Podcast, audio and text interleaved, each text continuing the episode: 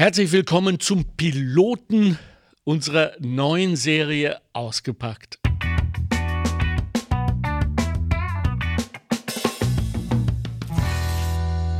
Ich bin so froh, ich bin ein bisschen müde, muss ich schon sagen.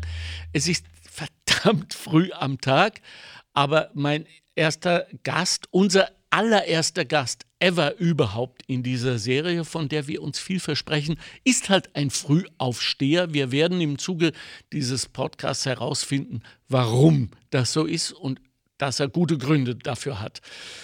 Doch zunächst einmal zu dieser unserer Serie. Wir packen aus. Wir packen aus Produkte, wir packen aus Unternehmen, Dienstleistungen und natürlich Persönlichkeiten. Wir versprechen uns davon, dass Sie da draußen vor den Screens etwas mehr erfahren über das, wem Sie folgen oder wofür Sie Geld ausgeben wollen. Mein Gast heute Morgen, jawohl, Wolfgang Stix von der gleichen Firma, dem Unternehmen, mittlerweile international tätig, Stix Cosmetics, Schokoladen, ich würde auch sagen, Entertainment. Mittlerweile ist er im Bildungsgeschäft. Ich sage euch Leute, da gibt es viel, viel zu erfahren. Ich danke Ihnen sehr, dass Sie da sind, Herr Stix. Herzlich Gerne. willkommen Guten hier Morgen. bei Göbel Radio. Äh, wie, wie, geht es Ihnen heute Morgen? Blendend, danke. Ja, Frisch ausgeschlafen, ja, ausgeruht. Ich bin seit 25 auf, habe schon Morgensport gemacht. Mir geht's Wirklich blendend. Wahr. Ja. 25 ist so die Zeit Täglich. in der Früh. Äh, wie viel äh, Stunden brauchen Sie? Geben Sie sich in der Nacht Schlaf? Sieben. Sieben? Ja. ja also immerhin. in der Regel sechs bis sieben Stunden. Reicht? Ja. Also der Körper gewöhnt sich dran. Man braucht einfach irgendwann mal nicht mehr mehr, vor allem im zunehmenden Alter. Ja, ja, ja, ja. Ah, ja, genau. Danke für den Hinweis. Mm, yum, yum. Also, äh, das Kerngeschäft Stix äh, besteht seit 55 Jahren ja. und hat sich auch nicht verändert, kaum verändert. Naja, es hat sich schon einiges verändert. Ja. Äh, es haben sich in den letzten Jahren auch die rechtlichen Regeln verändert, es hat sich die Verpackung verändert, es hat sich der, der Wunsch der Kunden verändert, es haben sich die Umweltgegebenheiten verändert. Mhm. Es hat, äh, wie ich im Jahr 1984 äh, die Firma übernommen habe, nach dem plötzlichen Tod meines Vaters, hat kein Mensch nach, nach alternativer Energie gefragt. Da ist einfach mit Öl geheizt worden, da haben teilweise Leute noch Stromheizungen gehabt und das hat sich grundlegend geändert.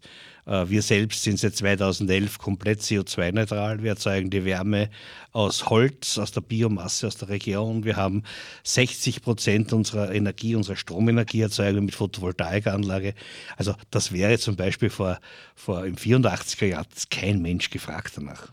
Das heißt, 29 Jahre nach äh, Firmengründung ähm, äh, ist er verstorben. War es denn gar nicht vorgesehen, dass Sie übernehmen?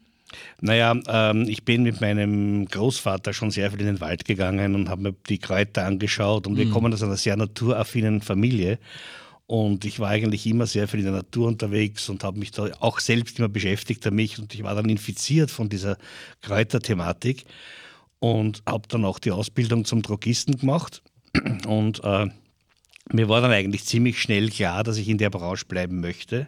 Okay. Und ich hatte dann natürlich auch äh, äh in anderen Firmen gearbeitet. Also ich war nicht nur immer bei meinem Vater beschäftigt und äh, bin dann auch ziemlich schnell drauf gekommen, dass da äh, andere Dinge auch manchmal wichtig sind, nicht nur immer äh, verdienen und Geld. Mhm.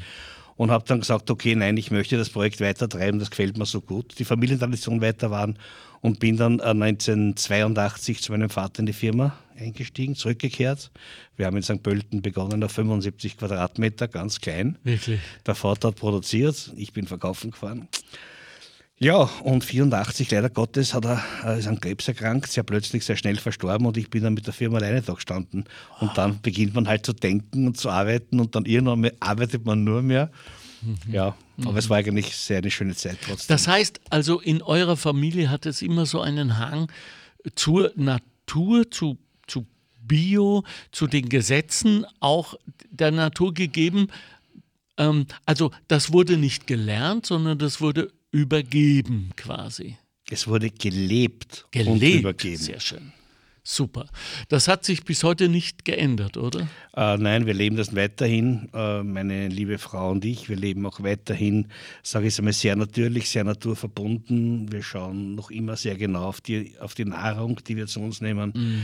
Äh, unsere Kinder selbst gehen auch maximal einmal im Jahr zu McDonalds. Mhm. Also auch mir ist auch wichtig, dass man das Fastfood-Thema nicht zu so sehr ja äh, in Anspruch nimmt für die Kinder. Und vor allem nicht verbindet mit Lust und Belohnung, genau, mit diesem positiven genau, Signal. Genau, ja? Also wir sind noch immer, noch immer sehr, sehr äh, wohlschauend auf eben Natur, auf Gesundheit. Super.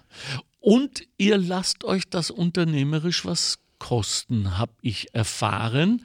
Nämlich, ähm, ihr versucht zumindest komplett ähm, klimaneutral zu produzieren und auch naturfreundlich. Also ich sehe da zum Beispiel jetzt, die, ist das schon die neue Verpackung? Das ist die neue Verpackung, ja. Ah. Wir, haben, wir haben jetzt äh, begonnen vor einem Jahr, äh, dass wir äh, die, die Tubenverpackung umstellen auf eine Tube aus nachwachsenden Rohstoffen. Okay. Äh, das heißt, diese Tube ist aus einem Abfallprodukt der, Rohr, der Rüben, Blödsinn, der Rohrzuckergewinnung. Das ist okay. äh, ausgelaugtes äh, Material. Also heimisch. Naja, na, das Zuckerrohr wächst nur. Ah ja, das Zuckerrohr, das, ich habe die Rübe gehört. Nein, die habe ich mir versprochen. Ach so, okay, cool. Ja. Also was ist das? das Kuba? Kuba-Zeug? Zum Beispiel, okay. es, wächst überall in der ganzen ja, äh, südlichen Ländern. Aber das ist das Abfallmaterial. Das heißt, es wird zuerst der Zucker gewonnen und aus dem Abfallprodukt wird aber dann vor Ort schon äh, ein, ein PET-ähnliches Material gemacht ah. und das Granulat wird dann exportiert. Also nicht diese ganzen Abfallprodukte. Man okay. schickt ja nicht Abfallprodukte um die ganze Welt. Okay, ja, wir machen das und, gern hier. Naja, ich, ich habe das nicht so gern. Ja, und diese Tube ähm, ist ein Teil unseres Umweltprogramms. Wir haben auch begonnen, dass wir, diese Tube ist nämlich nicht sehr resistent gegen ätherische Öle. Und wir haben okay. doch sehr viele Produkte, wo ein sehr hoher ätherischer Ölanteil drinnen ist. Und das hält dieses Material nicht aus. Okay. Und wo das nicht geht, verwenden wir recyceltes PET. Das heißt, wir sind jetzt schon umgestiegen auf uh, Tuben aus 100% recyceltem Material, wobei uns uh, vom Hersteller garantiert wird, dass 50% sogar aus dem Plastik aus dem Meer gewonnen werden. Also okay. wir, sind, wir schauen Super. da wirklich sehr, sehr genau drauf. Auch ein Teil von dem, was uns als Firma, als Philosophie ganz, ganz wichtig ist. Mhm. Und das kostet, kann ich mir vorstellen. Das kostet doch. Naja, es ist nicht so billig, wie wenn man es äh, aus normalem Erdöl produzieren würde, das BET, so. das ist schon klar. Aber ich glaube, unser Kundenkreis äh, ist sehr anspruchsvoll. Unser Kundenkreis legt nicht nur Wert auf hohe Qualität, sondern unser Kundenkreis legt auch Wert auf die Verpackung. Und darum äh, ist mir das auch sehr, sehr wichtig, nämlich nicht nur persönlich, sondern auch äh, für unsere Kunden, dass wir eben schauen, dass wir möglichst umweltfreundlich produzieren. Und die Produkte sind ja auch etwas teurer als ein Konsumprodukt, das industriell hergestellt wird. Aber da fällt mir so ein, wenn Sie jetzt so sprechen über Ihre Kunden und sagen, nicht nur uns ist das ein Diktat, sondern das kommt direkt von den Kunden, dass es da offenbar schon mittlerweile ein richtig starkes Bewusstsein geben muss, dass der Kunde, die Kundin äh, beim Erzeuger sagt, pass auf, so will ich es haben. Ich will ein, warum eigentlich, gutes Gewissen und, und, einfach nicht mehr mit Schuld sein an dieser Klimakatastrophe. Und wenn wir uns überlegen, woher dieses Bewusstsein kommt, dann müssen wir doch, wenn wir ehrlich sind, auch zurückschauen, drei, vielleicht sogar vier Jahrzehnte und, äh, äh und länger das Club of Rome waren so die ersten, mhm. die das institutionalisiert haben. Aber dieser Klimaschutzgedanke, Naturschutzgedanke und auch die vielen Demos, die es gegeben hat, wo ja zugegebenermaßen vielleicht auch die eine oder andere Schaufensterscheibe draufgegangen ist. Aber das hat sich gelohnt. Naja, ich möchte aber das nicht nur auf, das, auf die letzten paar Jahre zurückblicken sehen. Okay. Äh, ich bin der Meinung, und ich habe es ja miterlebt, äh, ich bin ja seit 1982 selbst in Österreich herumgefahren und habe die Produkte von uns ja verkauft. Und es gab damals schon in Österreich eine sehr, sehr große Naturkostszene. Ah. Und für mich war das eigentlich, damals hat kein Mensch äh, so gedacht wie jetzt, dass man genau drauf schaut und alles zertifiziert. Nein, die Leute hatten damals noch mehr Bauchgefühl. Mhm. Und es gab am, äh, in Graz, in Linz. Es Dunkel, ne, war das so auch, die Bitte? Zeit. Dunkel, ne? Naja, der Dun ja, das war die Zeit, wo Dunkel dann begonnen hat, seine Tees zu verkaufen genau. und auch sein, wie, den, wie der Niki Lauda da behandelt hat, im, im Gas, im Kamp, am genau, Gas am Kamp. Das war das war auch ein Teil dieser Bewegung. Ja. Äh, ein Teil der Bewegung, dass man nicht nur operieren muss und nicht nur medikamentös etwas behandeln kann, ja. sondern auch mit Alternativmethoden was behandeln kann. Aber es war auch die Zeit, äh, wo damals eine Waldviertler Molkerei die Glasmilchflasche nach Wien geliefert hat. Wow. Äh, das war damals die Zeit, wo es geheißen hat, weg vom Plastik. Das hat dann gedauert, so bis in die 90er Jahre rein und dann auf einmal ist das wieder komplett verschwunden. Und das war dann auch für uns geschäftsmäßig ein bisschen eine harte Zeit, weil die Leute eigentlich diesen, diesen Aufbruchschwung, der da war, mit natürlichen Produkten, mm. mit biologischen Produkten, mm. mit Nicht-Wegwerfverpackung, äh, das ist wieder verloren gegangen. Warum? Haben Sie ein ich glaube einfach, äh, dass die industrielle Werbung äh, einfach das Konsumentenverhalten wieder dramatisch verändert hat. Ja. Und es kamen dann auch diese, diese PET-Flaschen fürs Mineralwasser, was in meinen Augen ein kompletter Wahnsinn ist. Man kauft ein Produkt, das ja. nichts wert ist eigentlich, weil ja. Wasser, ich meine, ein Liter Wasser, ich rede vom monetären Wert. Ja, ja, ja klar. Meine, wenn man es genau nimmt, ist es wahnsinnig viel wert. Ja, ja. Aber ich rede jetzt rein vom monetären Wert. Dass man ein Produkt, das eigentlich sehr billig ist, in eine PET-Flasche verpackt, die wahnsinnig intensiv, wasserintensiv in der Herstellung ist, nur damit ich einfach. Äh, das einfach heimtragen kann und wegschmeißt dann. Also ja. das ist meiner Meinung nach dann sehr, sehr äh, gut beworben worden und ja. viele Konsumenten sind da einfach eingestiegen drauf. Ja. Und da ist dann ein bisschen dieser Weg verlassen worden. Haben, haben wir, verzeihen, dass ich unterbreche, aber haben wir generell als Konsumenten ein Problem mit unserem eigenen Bewusstsein, mit unserer Konsequenz, mit unserer Eigenverantwortung? Ähm, ich kann jetzt nur von den Kunden sprechen, mit denen wir zu tun haben, die an sich sehr kritisch sind. Äh, diese Kunden sind teilweise sehr, sehr kritisch. Okay. Ich würde sagen sogar überkritisch. Mhm. Aber ein gewisser, ich würde sogar sagen, die Hälfte von diesen Kunden sind Wechselkäufer.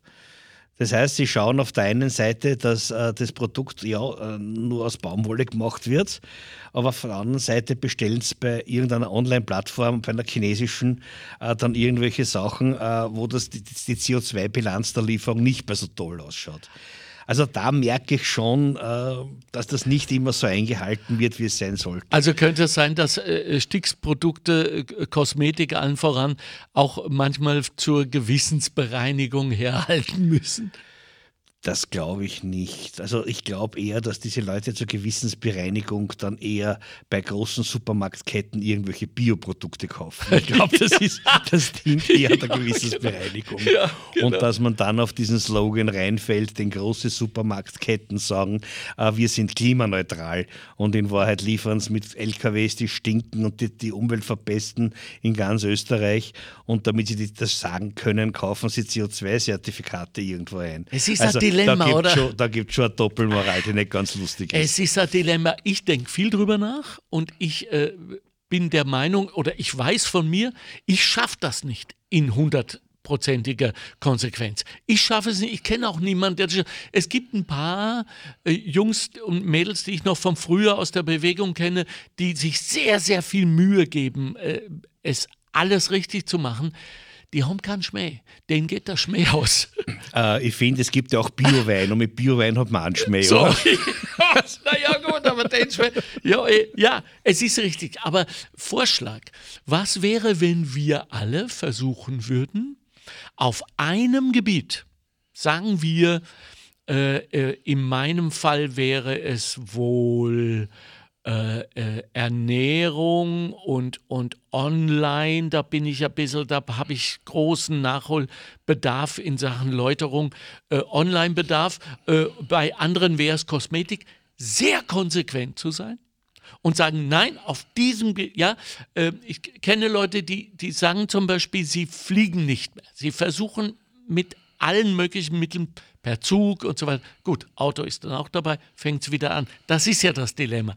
Sodass, wenn wir da mal gemerkt haben, wir können konsequent sein und es tut gut, vielleicht sich das expandiert auch auf andere Gebiete. Ist das denkbar? Ähm, also ich selbst versuche auch hundertprozentig äh, umweltbewusst zu ist ja leben. wahrscheinlich. Bis auf die Flugreisen geht's. Ja. Das Problem ist nur, äh, ich habe doch äh, sehr viele Kunden, wir haben 70 Prozent Exportanteil. Wow. Ich habe sehr viele Kunden im Ausland und äh, zum Beispiel, wenn ich meinen Kunden in Moskau besuchen möchte, dorthin mit dem Zug fahren ist etwas schwierig. Mit dem Auto nahezu unmöglich. Äh, es bleibt nur das Flugzeug. Aber ich habe jedes Mal ein schlechtes Gewissen, weil man denkt, das ist eigentlich ein Wahnsinn, dass wir in so einer hochtechnologisierten Welt keine Möglichkeit haben, anders zu transporti transportiert Ja. zu werden in gewisse Regionen, Ja. außer mit dem Flugzeug. Ja. Da finde ich es aber zum Beispiel ganz toll, was jetzt passiert. Also diese Lockdown-Geschichte ist für mich eigentlich ein irrsinniger Lernprozess. Ähm, wir machen jetzt Videokonferenzen. Du kannst mit den Leuten So über Video genauso reden. Ich meine, bis auf das, wann dann halt irgendwann einmal die Internetverbindung zusammenbricht, Ja. weil man da halt leider Gottes nicht immer ganz Liebe Telekom-Kollegen, ja, ausgestattet zahn, sind. zahn, endlich. Aber äh, da hat sich viel getan. Aber man kann schon, es geht schon. Und gerade wir leben am Land. Und am Land geht es ja noch wesentlich einfacher. Also wenn ich zum Beispiel meine liebe Gattin hernehme, äh, wir leben in der Nähe von Weinburg. Äh, da gibt es eine Bäuerin, da holt meine Frau die Milch. Wirklich Und äh, das ist wirklich Kuhmilch. Und Ah, äh, meine herrlich. Kinder sehen auch, wo die Milch herkommen. also das ist wenn man sich beschäftigt damit und wenn man das machen möchte, gibt es die Möglichkeit. Nur man muss halt kreativ sein und nachdenken. Ja. Einfacher ist, in den Supermarkt zu gehen und die Milch zu kaufen. Also, da sind wir wieder bei der Eigenverantwortung. Auf der anderen Seite kann ich mich aber erinnern, dass damals äh, Shell eine Bohrinsel namens Brent Spa, wenn ich richtig mich erinnere, einfach nach, die haben ja so eine, so eine Ablaufzeit, ja? Ja. und die war fertig und die wollten die einfach absenken in der Nordsee.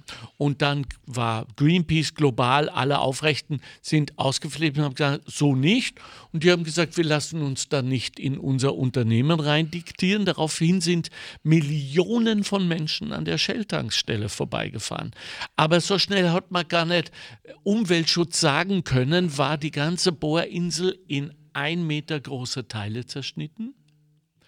Und, äh, und bin ich das? Sind Sie das? Ah, aber das ist das Unternehmen. Da müssen wir, müssen wir abnehmen. Absolut, das sehe ich ein. Ich nehme nicht ab. Wirklich. Ich steck's ein. Oh! Dann brummt's nicht mehr. Ein Aufrechter, bravo, super.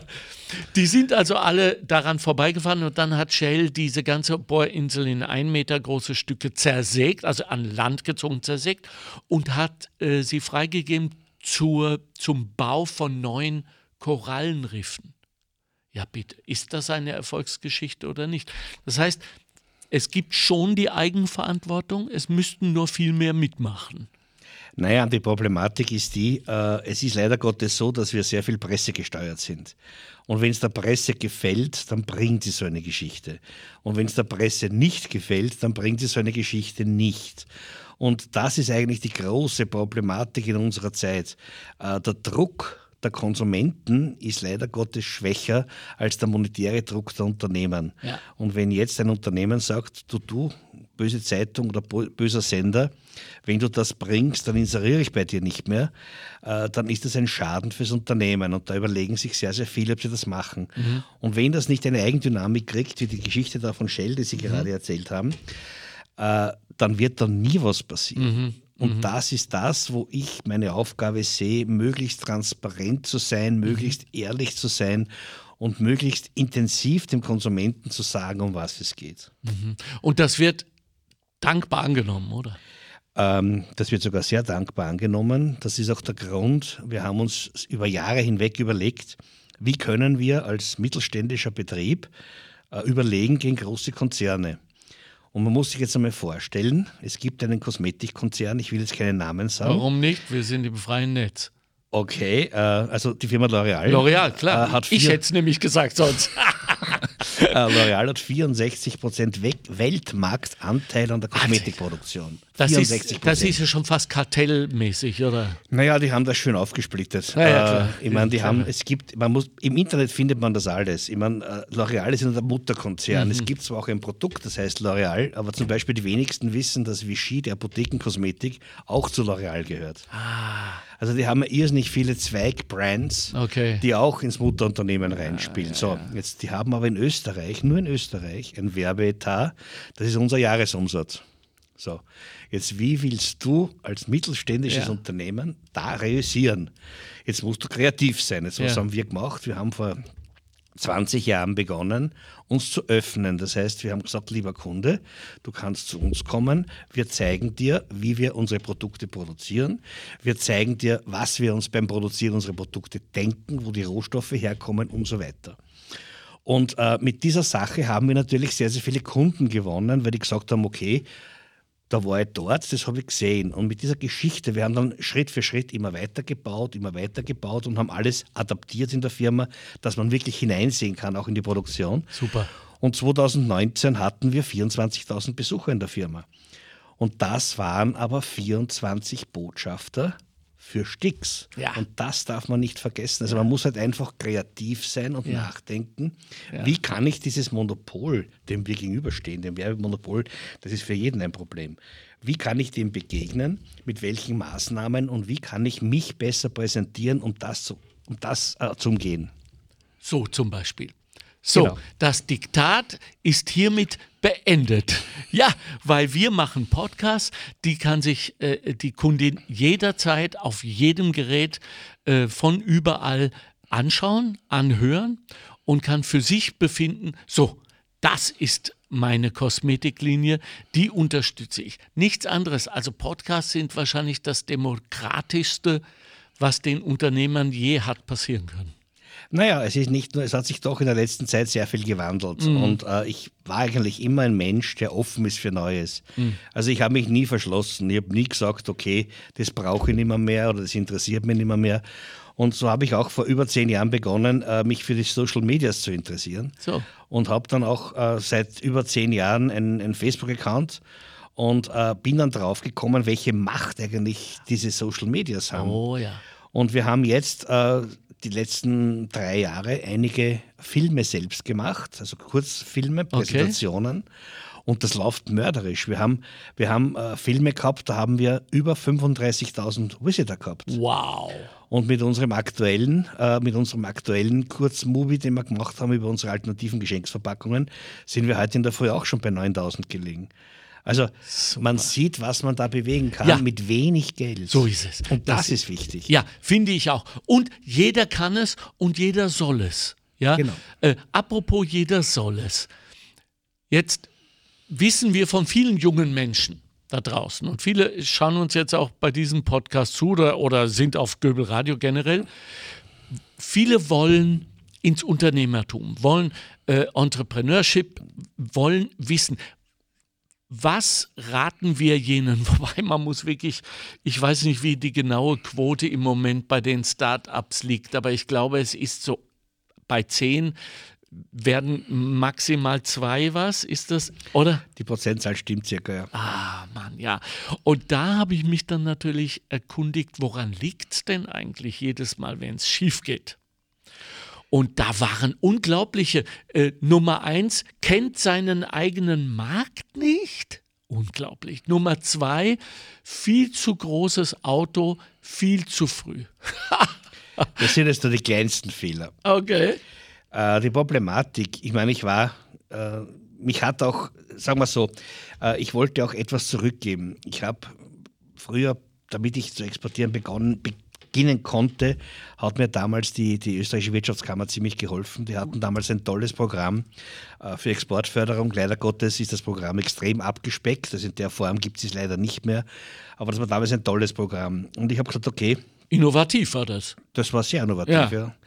Wenn mir geholfen wird, dann möchte ich da ein bisschen was zurückgeben und habe mich dann auch in der jungen Wirtschaft engagiert und war äh, äh, über sechs Jahre Obmann der jungen Wirtschaft. Und habe da auch natürlich sehr viele Unternehmer, Jungunternehmer kennengelernt und den Fehler, was sie gesagt haben mit dem großen Auto, äh, der ist absolut richtig. Ja. Und das nächste Thema ist, es glauben alle, sie werden reich. Mhm.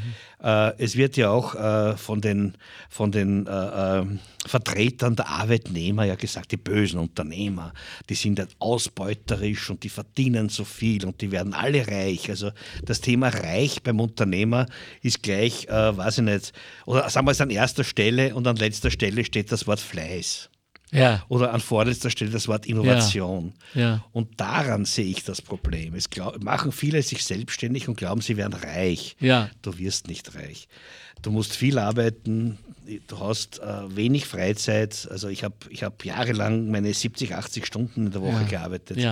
Und das schaffst du aber nur, wenn du jung bist. Also ich, ich würde es heute nicht mehr schaffen, Ja. 70 Ja. Stunden zu arbeiten. Ist nicht die Selbstbestimmtheit in Wirklichkeit der große Gewinn bei der Selbstständigkeit?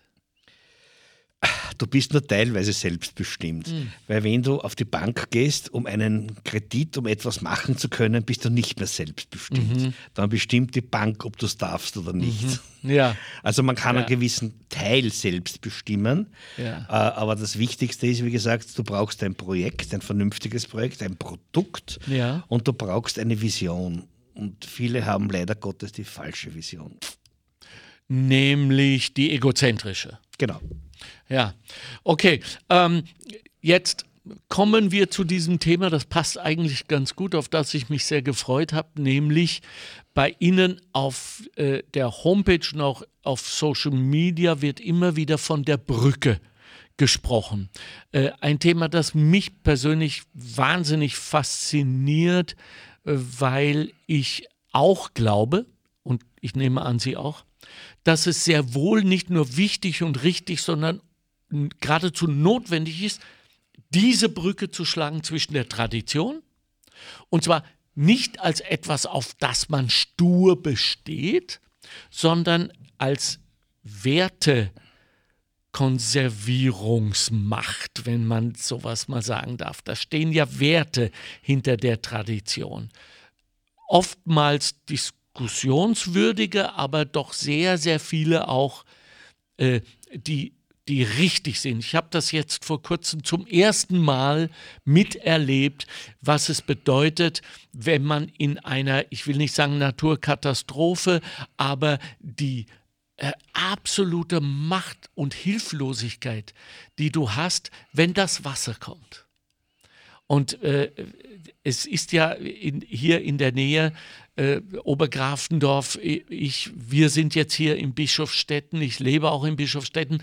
Und äh, äh, alle Wasser sind übergegangen. Katastrophale Geschichten haben sich da abgespielt. Und noch bevor es wirklich losging, A, wussten es alle, weil die Bauern natürlich viel, viel äh, äh, visionärer sind, das schon lange beobachten. B, es hat an der Tür ungefähr im Ein-Stunden-Takt geläutet. Später wurden die Takte dichter von Menschen, Nachbarn, die einfach gekommen sind mit der Schaufel und haben gesagt, braucht's was, braucht's Hilfe. Ja, ich kannte das nicht. Ich dachte, das gibt's nur im Fernsehen. Und äh, das habe ich nach langem Nachdenken dieser Tradition ähm, zugefügt, habe gesagt, das ist, das kommt daher, man hilft sich. Äh, das ist noch dieses alte Denken der Rotte, ja, wo es gar nicht anders ging, als dass alle zusammenhalten. Und dann leben wir aber in einer modernen Zeit. Und Sie, Herr Stix, wollen offenbar auch mit Ihrem Unternehmen, mit Ihrer persönlichen Geschichte diese Brücke bauen. Wie schwer hat es der Brückenbauer heute? Naja, ähm, ich muss ehrlich sagen, Herr Göbel, wir leben hier am Land. Und am Land ist die Brücke bauen relativ leicht. Die Leute wissen noch, äh, wie gewisse Dinge funktionieren. Sie haben einen anderen Blickpunkt auf die Natur. Sie haben einen anderen Blickpunkt auf Lebewesen. Ja. Äh, sie sind mit dem mehr konfrontiert. Ja. Du tust dich in der Stadt schon viel, viel schwerer. Äh, für mich ein Beispiel ist äh, das Thema Tiertransporte. Ja, ja. Im- Oh, Am. Land siehst du, wie Tiere transportiert werden. Das siehst du, wenn die äh, Tiere vom Bauern ge geholt werden und zum Fleischhacker gebracht werden. Das sind kurze Wege, das ist Tradition. Wir diskutieren aber über Tiertransporte über tausende Kilometer, weil die Tiere dort wesentlich billiger gefüttert werden können. Ja, ja, ja, Und da geht es einfach nur mehr um Kapital, Kapital, Gewinnmaximierung, Gewinnoptimierung. Und das ist für mich schwer zu verstehen, weil am Land ich mit dem Thema nicht so konfrontiert bin, weil der Ablauf da noch funktioniert. Nur in der Stadt funktioniert er nicht mehr. Und was mich an der ganzen Thematik, um jetzt bei dem Thema Tiertransporte zu bleiben, was mich da stört, dass das Kilo Schweinefleisch dann im Angebot 3,50 Euro kostet. Was kann ich bitte um 3,50 Euro bekommen? Ich weiß, ja. Äh, ist das Lebewesen wirklich schon so wenig wert? Das ist doch Und die das- Grundfrage, oder? Ist ein Tier ein, ein Nahrungsmittel, Mittel oder ist es ein Wesen mit Seele? da beginnt die Schwierigkeit jetzt So. des Brückenschlags. Genau. Am Land, die Leute verstehen das, dass es ein Tier ist. Und in der Großstadt ist es, wenn man es im Supermarkt dann sieht, nur mehr ein Nahrungsmittel. Und es wird dann runtergebrochen zum Nahrungsmittel. Und da glaube ich, ist noch viel, viel zu tun, um den Leuten zu erklären, dass das ein Lebewesen war und dass das für uns gestorben ist, damit wir was zum Essen haben. Und das ist das Schwierige, das einem Menschen zu erklären oder Kindern zu erklären, die nie was anderes gesehen haben als das Fleisch im Supermarkt. Die wissen gar nicht, wie eine Kuh ausschaut Ja. teilweise. Die glauben, die, die, die, die Milchkuh ist lila, weil die Milchkuh lila ist. Ja. Und ich kann mich erinnern, äh, das ist ewig her, da hat es in Deutschland einmal eine Umfrage gegeben, das ist aber sicher 30 Jahre schon her, äh, wo der Spinat herkommt. Und da haben die Kinder gesagt, aus der Tiefkühltruhe. Ja. Und das ist das, wo angesetzt werden muss. Ja. Und da, glaube ich, sind wir jetzt, durch, wie, Sie, wie Sie eingehend gesagt haben, äh, durch die durch die Demonstrationen Ja. teilweise und durch die Berichterstattung, auch durch Greta Thunberg und so weiter, glaube ich, dass da viel passiert ist und die Leute mehr hinterfragen. Ich finde es nur traurig, dass man solche Instrumente braucht, um wieder ein bisschen am Boden der Realität zu kommen. Ja, ja, ja, offenbar sind wir aber so lernunwillig, wenn es um, um große Veränderungen geht. Aber äh, Lieblingsgeschichte von mir, irgendwann, ich glaube, es war in den 70er Jahren, hieß es FCKW.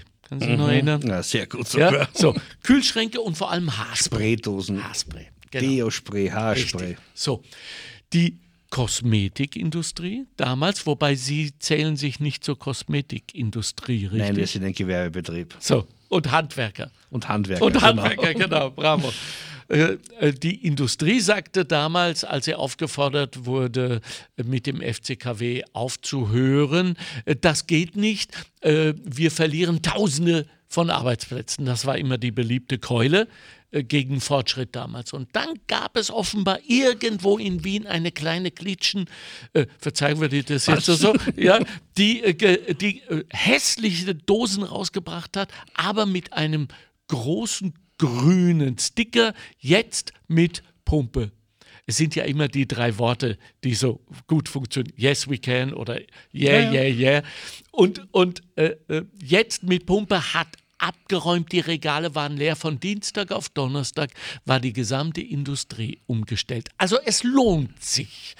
Darf ein Industrieller oder ein Unternehmer, jemand, der das herstellt, auch vorangeht, gehen oder müssen wir immer auf die Stimme des, äh, des Volkes der, der Straße warten?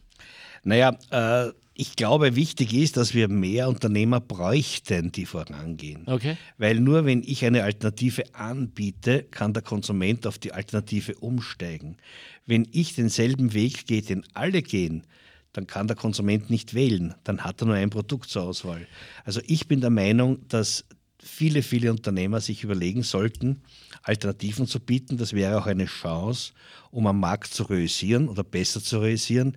Nur das verstehen leider Gottes auch sehr wenige. Wie groß ist denn das Risiko, das man eingeht, wenn man sagt, äh, ich stelle jetzt, und da waren wir ja noch gar nicht, äh, beim, beim süßen Part ihres Geschäfts Schokoladen her, die haben ein, ein Grasemblem drauf und mach auch gleich eine Kosmetikserie mit Gras. Ich meine, äh, ich gebe es zu und es ist auch kein Geheimnis, ich bin 68er.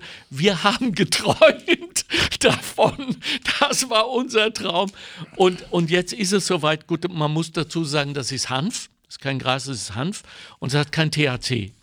Äh, 0,003 Prozent, also nichts. Gibt genug, die das schon deshalb äh, kaufen würden. Aber das sind Risiken, auch unternehmerische.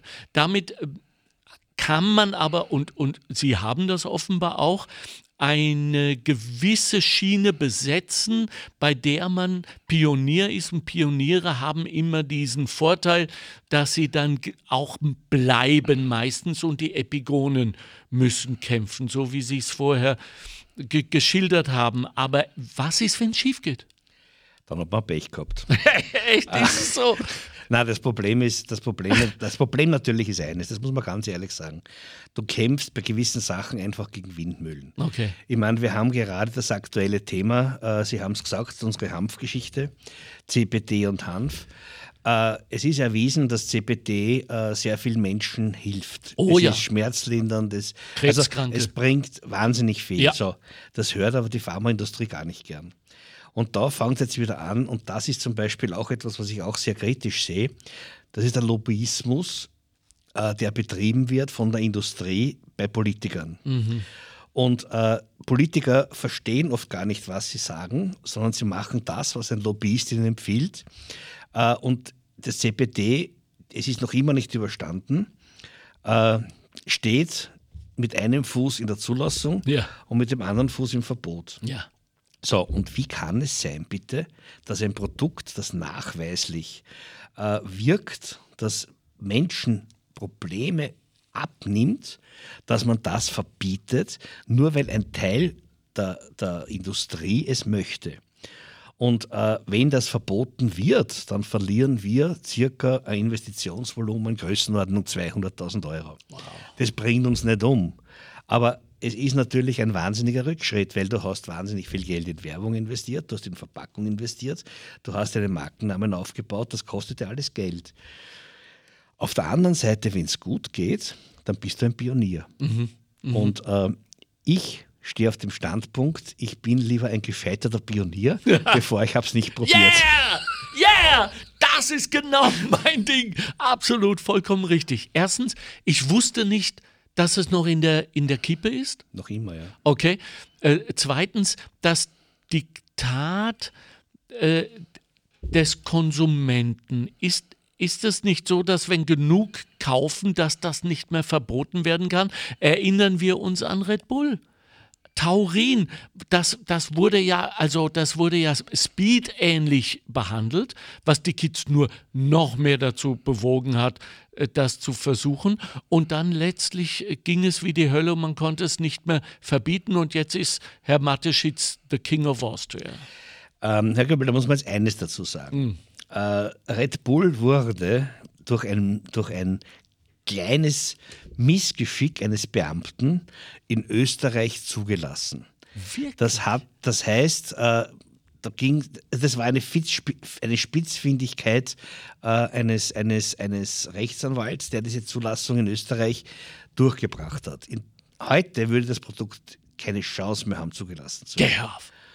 Und durch das das in Österreich zugelassen war, sind damals die Leute aus Deutschland über die Grenze gefahren, Mhm, haben eingekauft. palettenweise Ja, diese- So. Und das hat natürlich den Markennamen Red Bull gestärkt. Und man hat dann auch ein bisschen noch an der Rezeptur gefeilt. Und es wurde dann in England zugelassen. Red Bull war nicht vom Staat weg überall zugelassen. Es war in Deutschland verboten. Es war wirklich verboten. Und das Thema war einfach, dass dann der Druck immer größer wurde und dann wurden Adaptierungen gemacht. Und je mehr Geld im Spiel ist, umso bessere Anwälte kann man sich leisten. Und in Wahrheit geht es eigentlich nur darum, das ist wie beim Monopoly-Spielen. Wenn du vorne bist, kannst du nicht mehr verlieren. Ja. Und dasselbe ist in der Realwirtschaft genauso. Ja. Äh, wenn du mal vorne bist und einmal so und so viel Einfluss und so und so viel Kapital angehäuft hast, kannst du bessere Anwälte nehmen, du kannst da bessere Gutachter nehmen, äh, du kannst auch Lobbyisten bezahlen. Ja, genau. So. Also, Das ist der Punkt. Und, aber wie gut geht denn, wie geht, wie gut geht denn diese Linie mit, mit dem Hanf? Ja, die geht immer besser, weil So. die Leute natürlich äh, sehen, dass das Produkt was tut, äh, im Internet immer mehr Informationen drüber sind. Und am Anfang war es ein totales Insider-Produkt. Ich meine, wir sind in der, Hanf, in der Hanfthematik jetzt seit über drei Jahren. Okay. Und ich habe das kennengelernt, äh, was mir auch sehr wichtig ist, das möchte ich auch sagen, das ist Regionalität. Also ich lege wirklich ganz, ganz großen Wert auf Regionalität. Und wir haben dann kennengelernt, äh, die, die Leute aus dem Hanftal. Das Hanftal gibt es wirklich, ist eine Ortschaft bei La an der Theier. Äh, dort wurde Hanf schon vor Jahrhunderten angebaut, bis Ja. es dann äh, in der schlimmen Zeit von 34 bis 45 wurde ja Hanf verboten. Und aus der Zeit eigentlich hat sich dann diese ganze Verbotsgeschichte weiter verpflanzt. Ja. Weil Hanf, man hat früher Seile, man hat alles Ja. Hanf. Das ist eine super Pflanze, Ja. Hanf. Ja. Mörder. Nur es wurde dann kriminalisiert, dann ist einfach dieser mit dem THC-Gehalt ist es das war vier, gekommen. vier, äh, ja, damals schon in den 30er Das war in den Jahren. 30er Jahren schon verboten. Ja. Und in Hanftal gibt es die Firma Hanfland. Und das ist eine Genossenschaft. Da sind ein paar Leute zusammen, die Hanf angebaut haben. Und ich habe das kennengelernt auf einer Biomesse. Und mich hat das Thema begeistert. Und ich habe gesagt, okay, mit den Leuten zusammen mache ich was. Und wir machen jetzt äh, eben aus dem Hanföl, aus Hanftal, von der Firma Hanfland, Ja, super. machen wir jetzt Hanfkosmetik. Und äh, was viele nicht wissen, Hanfsamen haben ja auch irrsinnig viele andere Aminosäuren und Inhaltsstoffe, die bei Tieren ein schönes Fell geben, wenn man es als Zusatz gibt zur Tiernahrung. Äh, meinen Kindern schmeckt das Hanfmüsli irrsinnig gut. Also es wird aus Hanf sehr viel gemacht und wir erzeugen das vor allem in Österreich, bitte. Das ist, Ja. das ist, ich stärke unsere Wirtschaft, ich stärke unsere Landwirtschaft. Und ich glaube, das ist auch ein Teil von der Vision. Ja. Es funktioniert nur, wenn wir gemeinsam was machen. Okay. Äh, diese Alleingänge funktionieren nicht. Nur je mehr das wird, ja, umso mehr, umso aggressiver wird natürlich der, die, die, die Lobby der Industrie, der Pharmaindustrie. Aber jetzt habe ich eine Vision, um nicht zu sagen eine Utopie, Herr Stix. Nämlich, wir haben vorher von den Tiertransporten gesprochen. Wir müssen natürlich auch, wenn wir, pardon, ernsthaft über Tierhaltung sprechen, äh, mit den Bauern ins ernste Gespräch gehen äh, über äh, Spaltenhaltung in den Ställen etc. Und ich habe das gemacht. Der Bruder meiner, meiner Partnerin äh, hat Tiere, Sie kennen sie auch, ja? Tolle Frau, tolle Familie. Und äh, somit habe ich zuhören müssen. Ja, der Agitator in mir wurde mal abgestellt. Ich habe zuhören müssen, habe dann natürlich sehr viel auch über die wirtschaftlichen Hintergründe erfahren. Und äh, das muss man einfach heute auch zur Kenntnis nehmen. Und ab da habe ich begonnen nachzudenken, wie können wir das denn ersetzen? Wäre Hanf und die Plantagen, Hanffelder, ist das, lohnt sich das für einen Landwirt? Ähm, meiner Meinung nach beginnt die Thematik dort, dass Lebensmittel heute keinen Wert mehr haben. Ah, Wir okay. drehen uns, wir kommen wieder zurück auf den Ursprung unseres Gesprächs. Ja, Und mich macht das, mich stimmt das immer wieder traurig. Es gibt ja diesen, diesen Running Gag, ähm, du kaufst da einen, einen, einen einen Griller um 400 Euro und die Würstchen um 1,90 Euro beim Supermarkt. ja. Und äh, dieser Gag ist leider Gott, dieser Witz ist leider Gottes Realität. Ja. Äh, Lebensmittel sind für uns nichts zum Herzeigen. Du kaufst da ein tolles Auto, weil da kannst du zeigen, ich bin reich. Äh, du kaufst da Markenware im Gewand, du kannst zeigen, ich bin reich. Aber wenn du das Fleisch um den dreifachen Preis kaufst und zu Hause kochst, das sieht keiner. Und das ist leider Gottes die Problematik, in der wir leben, dass wir eine sehr oberflächliche Gesellschaft sind. Und wir sind jetzt vorher gesagt, der Kilo Fleisch 3,50 Euro. Äh, das wird ohne Spaltenhaltung nicht funktionieren. Das heißt, damit du diesen Preis realisieren kannst und auch noch als Farmer überlebensfähig bist, musst du einfach rationalisieren. Und die Spaltenhaltung ist ein Rationalisieren. Das heißt, das Schwein wird automatisch gefüttert. Das Schwein, wenn es kotet, das rennt eben Ja. durch die Spalten durch. Dann wird es mit Wasser weggewischt und dann fahren wir mit der Gülletruhe raus und, und, und bringen äh, Nitratwerte in die Erde rein, äh, dass wir dann nicht wissen, wie wir das Nitrat wegbringen. Also man sollte mal nachdenken, was ist ein Lebensmittel wert, Und wie kann ich etwas beitragen, dass wir alle in 50 Jahren noch in einer vernünftigen Umwelt leben. Ja, und das habe ich gemeint mit diesem Brückenbau. Und das fasziniert mich so an Ihnen, an Ihrer Frau, an Ihrem ganzen Unternehmen. Äh, und äh, ich würde mich auch wundern, wenn es nicht auch eine andere, eine neue, äh, um nicht zu sagen, eine alternative Führungsphilosophie bei euch gibt im Unternehmen, die nicht auf Hierarchie besteht, auf Macht oder gar auf Angst aufgebaut ist, wie leider noch in so vielen Unternehmen, äh, besser gesagt Konzernen, es der Fall ist. Ne? Wie, macht, wie macht ihr das? Naja, das ist auch nicht immer ganz leicht. Ja. Äh, ähm, also Unternehmensführung ist generell ein schwieriges Thema. Ja. Und es ist so, äh, du bist als Unternehmer entweder ein genialer Techniker, mhm. ein genialer Verkäufer, mhm. ein genialer Buchhalter, mhm. ein, ein, ein, genialer Personalmanager. Ja. Nur ich kenne keinen, der alles kann. Alles kann. Und äh, das Schwierige daran ist, äh, ich sehe es jetzt in dieser schwierigen Zeit, in der wir sind mit dieser Pandemie, die Leute zittern um einen Arbeitsplatz. Nur warum zittern sie um einen Arbeitsplatz? Wenn ich gut bin, brauche ich nicht zittern. Äh, ich habe da meine eigene Philosophie. Ich glaube, zittern tun nur die Leute, die wissen, dass sie Schwäche haben. Und äh, wenn ich gut bin und wenn ich mit einer Überzeugung meinen Job mache, dann brauche ich keine Angst um meinen Job haben. Und ich glaube, dieses Angst, was Sie angesprochen haben, das ist eine, eine, bei manchen eine reine Unsicherheit. Mhm. Bei den anderen, äh, um Gottes Willen, hoffentlich komme ich aus meinem Wohlfühlbereich mhm. nicht raus, weil jeder schafft sich den irgendwie. Und es ist einfach, oder mit Angst zu arbeiten. Und es ist mit Angst, das hat man ja schon ein paar Mal gesehen ja. in der Geschichte. Ja, allerdings. alle gilt es zu verhindern.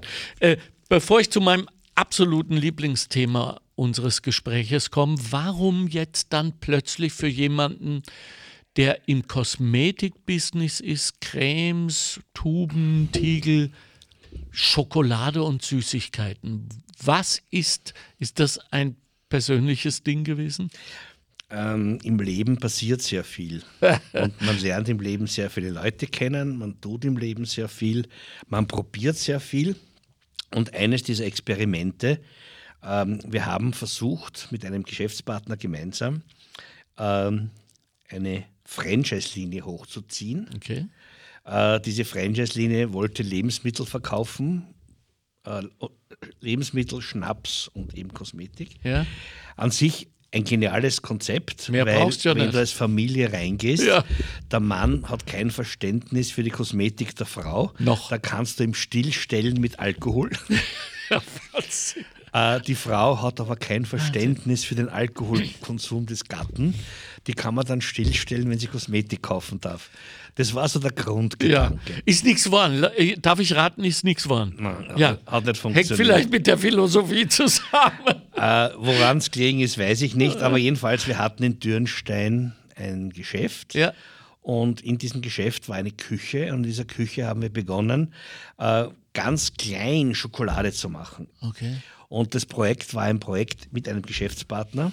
Und 2007, als die Wirtschaftskrise war, Ja. hat mein Geschäftspartner leider Gottes sehr, sehr schlimme finanzielle Probleme bekommen. Und er musste aus dem Unternehmen aussteigen. Oh je. Und meine Philosophie war immer, aufgeben tut man einen Brief. Aber sicher kein Projekt. Und ich habe das Projekt dann alleine weitergetragen und habe dann meinen Außendienstmitarbeitern Schokolade mitgegeben zum Verkaufen, weil wir ja ohnehin äh, Ja. Naturkostläden besuchen, Ja. Reformhäuser und so weiter. Und siehe da, die Schokolade hat funktioniert. Und wir haben dann so viel Schokolade verkauft, dass wir es in dieser kleinen Manufaktur in Dürnstein nicht mehr erzeugen konnten. Super. Und ich war aber dann schon eigentlich immer äh, angetan, äh, meine Energie selbst zu erzeugen. Und wir haben dann 2011 ein größeres Projekt dann daraus gemacht und haben dann eine neue Halle gebaut, wo wir eben äh, unsere Fernwärmeheizung aus, mit Holz Ja. eingerichtet haben. Das heißt, wir erzeugen die komplette Wärmeenergie komplett selbst mit Holz aus dem Billachtal und oben eben eine Schokoladeproduktion. Und das war eigentlich der Beginn der Schokolade. Und das Thema ist, äh, wir arbeiten sehr viel mit ätherischen Ölen. Diese ätherischen Öle, kann man ja nicht nur als Duft einsetzen, sondern sie haben auch einen Geschmack. Ja. Und das war für uns die Verbindung. In der Kosmetik verwende ich ätherische Öle für den Geruch und in der Schokolade verwende ich es für den Geschmack. Und das passt eigentlich super zusammen und äh, ich bin eigentlich jetzt glücklich mit meiner Schokoladeproduktion, weil das ist eben was, was man auch schmecken kann und was auch die Kinder glücklich macht. Ja, ja, und damit erzieht man sich auch, ich weiß ja, wie es geht, natürlich auch die Kosmetikkundinnen der Zukunft. Bravo, well done. Und auch da und auch da sind wir den Weg gegangen, dass wir ausschließlich Bio-Schokolade erzeugen. Okay. Also wir, wir setzen da komplett eben auch rein auf Bio. Und äh, ich glaube, das ist eigentlich auch ganz, ganz wichtig, dass man sagt, okay Leute, äh, schaut euch das an, das ist Qualität, kostet es einmal ja. und dann kostet es einmal, wie was anderes schmeckt. Und das ja. ist ganz wichtig meinerseits, dass die Leute wissen, was ist der Unterschied und dass man einfach Bewusstseinsbildung ja. betreibt. Jetzt hören wir schon im Zuge des Gespräches äh, von Erfolgen. Ähm, manchmal waren auch solche Drahtseilakte notwendig und, und eine gewisse äh, Konsequenz und, und Selbstüberwindung. Und äh, wir gehen mal davon aus, dieses Unternehmen funktioniert und äh, macht gute Erträge. Ich will jetzt gar nicht ins Detail gehen, weil ich weiß, Unternehmer sprechen äußerst ungern äh, äh, über Zahlen. Also gehen wir mal davon aus, das Unternehmen des Herrn und der Frau Stix ist erfolgreich und man bekommt wahrscheinlich so gut wie jeden Kredit äh, auf jeder Bank. Und dann lesen wir plötzlich, macht dieser Wahnsinnige plötzlich Crowdfunding. Was ist denn da in Sie gefahren? Also Herr Göbel, eines kann ich Ihnen sagen, äh, wir kriegen wirklich jeden Kredit. Ja, ja, was denn? Und wir, wir zahlen auch äh, sehr, sehr vernünftige und moderate Zinsen. Zinsen, okay. Sagen wir fair. Mhm. Äh, das Thema ist nur eines. Äh, es ist anonym. Das heißt, du bekommst Geld von der Bank. Du ja. weißt zwar, wer der Bankdirektor ist mhm. und wer dein persönlicher Betreuer ist, mhm. weil ich bin bei einer regionalen Bank. Ja. Also auch da ist mir das wichtig. Ja. Aber das Geld ist von irgendwo. Das kann von Deutschland kommen, das ja. kann von irgendeinem Fonds kommen, weiß kein Mensch. Und ich habe gesagt, okay, ich möchte selbst und auch dem Kunden die Möglichkeit geben zu wissen, wo und wie er investiert. Und ich habe mich mit dem Thema sehr, sehr lang beschäftigt und wir zahlen eigentlich wesentlich mehr Zinsen, als wir auf der Bank bezahlen würden. Nur das ist auch ein Teil unserer Strategie, dass wir unseren Kunden zu einem Partner machen oder auch vice versa unseren Partner zu unserem Kunden machen. Und wir machen für unsere Crowdfunding-Kunden auch jährlich eine Veranstaltung, einmal im Jahr, wo wir zusammenkommen. Und das ist für mich hochinteressant. Die Leute geben dir auch was zurück. Das heißt, du bekommst Input, was der Konsument sich von ah, dir wünschen würde. Klug. Und das ist jetzt nicht nur ein anonymes Produkt, das zwar man weiß, wer es herstellt, man weiß, wer dahinter steht. Gott sei Dank, weil das ist ja auch nicht immer der Fall, hm. weil bei irgendeiner Aktiengesellschaft weiß ja auch nicht, wer dahinter steht. Ja. Aber vielleicht, dass man noch tiefer hineingehen kann und sagen kann, okay, und ich weiß, wenn ich da mein Geld anlege, dann äh, wird das und das gemacht damit und das ist nachhaltig. Wie funktioniert die Kommunikation? Woher wissen äh, anlegebereite Menschen, dass äh, Sticks für sie da ist? Äh, wir haben zwei Wege gewählt. Äh, wir haben dies, die erste Crowdfunding-Aktion haben wir gemacht selbst. Das haben wir einfach über die Social Medias beworben okay. und über unsere Kunden. Wir haben 15.000 äh, Privatkunden in unserer Kundenkartei, so roundabout. Okay. Und da haben wir das in einen Newsletter verpackt und haben dann äh, von einem Rechtsanwalt den Vertrag aufsetzen lassen, weil es ein Nachrangdarlehen ist. Das hat eigentlich sehr gut funktioniert und dann habe ich mir gedacht, ich probiere es noch einmal mit einer Plattform. Und diese Plattform, das hat mich dann ein bisschen enttäuscht, äh, weil in dieser Plattform sind dann Großanleger reingegangen, ja. äh, die einfach nur mehr Zinsen lukrieren ja, wollten. Äh, also meine Erfahrung, die ich jetzt gemacht habe mit Crowdfunding, ist die, die Aktion, die ich selbst gemacht habe, wo wir gesagt haben, maximal 5000 Euro, das ist eigentlich das, was mich glücklich gemacht hat und was ich vielleicht wieder machen werde. Aber mit einer Plattform, wo dann wesentlich größere Beträge investiert werden, möchte ich eigentlich nicht mehr zusammenarbeiten, weil das sind eigentlich wirklich nur mehr Kunden, die äh, einfach mehr Zinsen lukrieren wollen und die eigentlich den Nachhaltigkeitsgedanken nicht mehr sehen, der mir persönlich sehr, sehr wichtig ist. Jetzt fiel das Wort glücklich. Was ist denn die Stücksche Definition von diesem Begriff, an dem wir alle so rumkiefeln. Mittlerweile gibt es ja schon äh, Glücksoffiziere in den Unternehmen, die sich nur darum kümmern sollen. Was ist Glück? Für mich ist Glück Gesundheit, hm. Gesundheit meiner Familie, Gesundheit meiner Mitarbeiter mhm. und dass wir einfach in zehn Jahren oder die nächsten zehn Jahre äh, vernünftig zusammenarbeiten, in Frieden, in Harmonie und ohne großen Disput zusammen auskommen. Schöne Definition, absolut. Ähm, äh, ich muss aber noch, obwohl sich das so wunderbar jetzt angeboten hätte als Schlusswort, wäre mir aber zu banal gewesen, über Innovation sprechen. Wo kommt bei euch die Innovation her, außer vom Chef oder von der Chefin? Und wenn, wenn dem nun einmal so sei, was ich vermute, ähm, was muss passieren, dass der Wolfgang Stix eine Idee hat, eine Erleuchtung? Wo, unter welchen Umständen? Das sind die unterschiedlichsten Umstände. Hm. Äh, teilweise, äh, wie gesagt, ich bin sehr viel unterwegs im Ausland. Äh, man sieht sehr viel, man bekommt sehr viel Input, man sieht, was sich äh, anband, was ich tun könnte. Und ja, du setzt dich dann hin und du sitzt dann äh, im Auto, wenn du irgendwo hinfährst. Äh, und beim Autofahren habe ich immer die besten Ideen und dann fällt da halt irgendwas ein. Und ich meine, ein Paradebeispiel, das leider Gottes in die Hose gegangen ist, weil wir sollen ja nicht nur über Erfolg sprechen, man soll ja auch über Misserfolg ja. sprechen. Äh, ein Projekt, das komplett in die Hose gegangen ist, das war mein Guarana-Projekt. Ah. Ich habe äh, Guarana auf einer Messe kennengelernt, auf ja. einer internationalen. Das ist ein, ein Samen aus Brasilien, der ja. sehr viel Koffein enthält. Äh, ein natürliches Koffein, nicht geröstet, langanhaltend, besser eigentlich ist als Kaffee. Und diese, diese Pflanze hat mich fasziniert. Und ich habe dann das Guarana-Pulver selbst aus Brasilien importiert und habe dann begonnen, auch ein Extrakt herzustellen und habe auch begonnen, ein Getränk damit zu kreieren mit einem befreundeten Getränkehersteller. Und das Projekt ist komplett in die Hose Wann gegangen. war das? Das war 1992, 93.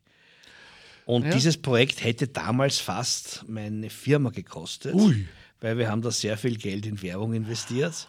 Äh, ich habe da das Projekt hundertprozentig geglaubt, ich war da echt überzeugt davon, aber die Zeit war nicht Nein. reif für ein natürliches, Nein. für einen natürlichen Energy Drink. Ja, 20 Jahre später jetzt funktioniert. Ja. So, und da sind wir jetzt genau dort. Ja. Äh, Innovation muss auch zum richtigen Zeitpunkt ja. kommen. Wenn es zu früh ist, geht der Schuss auch nach hinten los. Also es bleibt ein Glücksspiel, wenn wir schon darüber sprechen? Oder irgendetwas ist immer offen, was durch Glauben und Fleiß trotzdem nicht beherrschbar ist? Äh, mich fragen immer wieder äh, bei so Veranstaltungen, fragen, fragen mich die Moderatoren, äh, wie ich glaube, dass Erfolg zustande kommt. Und da sage ich immer, Erfolg hat verschiedene Teile. Ein, Glück ist Fleiß, ein Teil ist Fleiß, ohne okay. Fleiß geht es überhaupt nicht. Ja. Du brauchst eine gewisse Grundintelligenz ja. und du brauchst Glück. Und wenn du kein Glück hast, kannst du top intelligent sein, wird das nie was werden.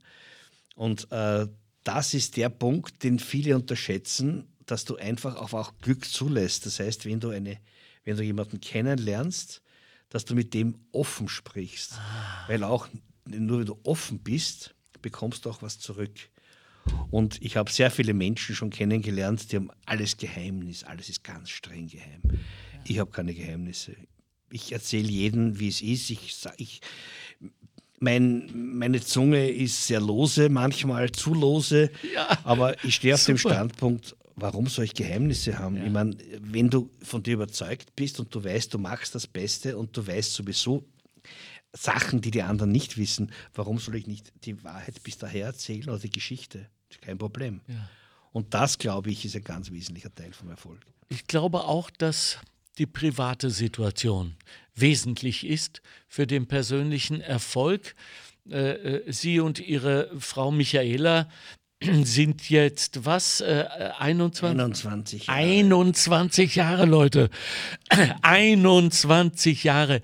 Lebt ihr miteinander und arbeitet miteinander? Was ist hier das Geheimnis des Glücks? Mm, wir leben zusammen, wir arbeiten zusammen, also wir, wir verbringen sehr viel Zeit gemeinsam.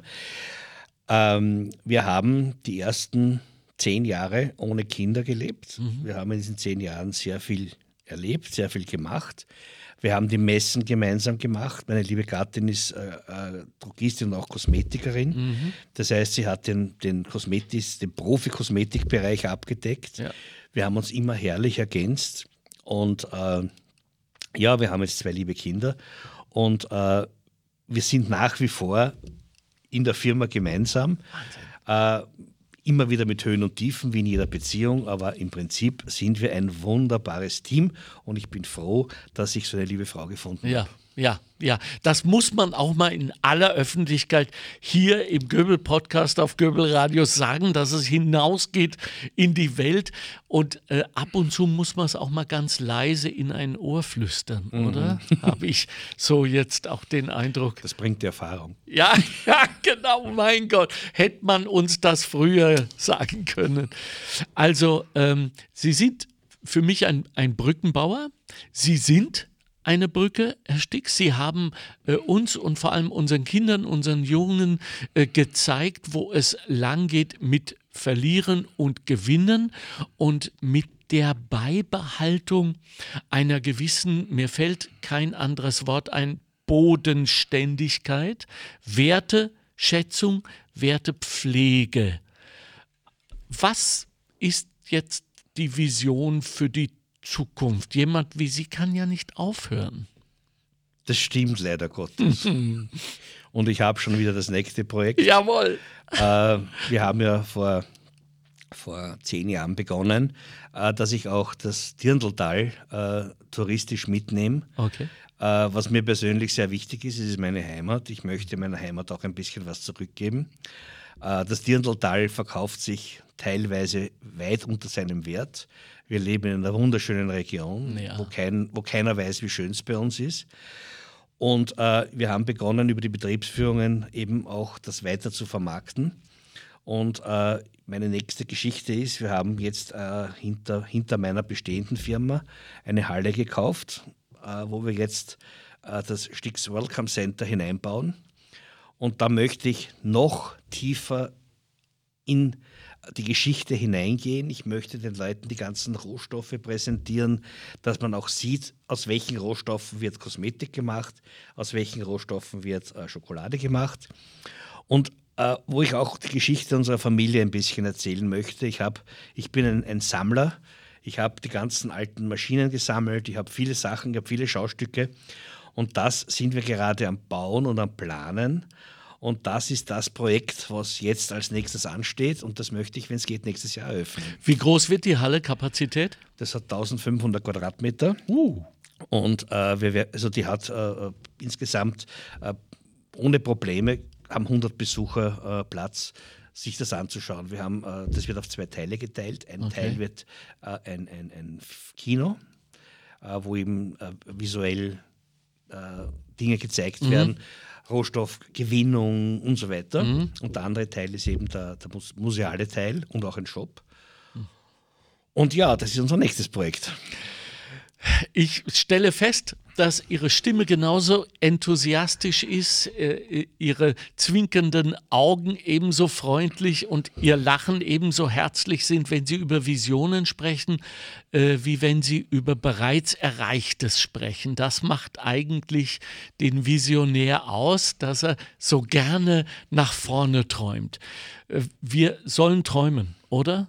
Wir sollen träumen. Ähm, ganz, ganz wichtig, sonst verlierst du den Lebenssinn. Ja. Weil wenn du dich immer nur auf deinem Erfolg ausruhst oder auf dem, was du erreicht hast, äh, das bedeutet Stillstand.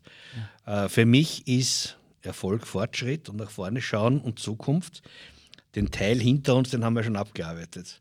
Da haben wir schon was geleistet. Ja. Aber ich finde, das ist ganz, ganz wichtig, um auch äh, den, den Jugendlichen und auch den Mitarbeitern zu zeigen, es geht weiter. Wobei das ist nicht immer ganz einfach. Ja, das glaube ich. Aber darüber reden wir dann das nächste Mal, wenn es um, über die Übergabe geht. Danke, Herr Brückenbauer Stix. Liebe, liebe Grüße an Ihre Frau Michaela, an all Ihre Mitarbeiterinnen und Mitarbeiter und äh, alles erdenklich Gute bei der Vision Dirndltal und danke für Ihre Zeit und danke für Ihre Vision. Danke für die Einladung. Gern.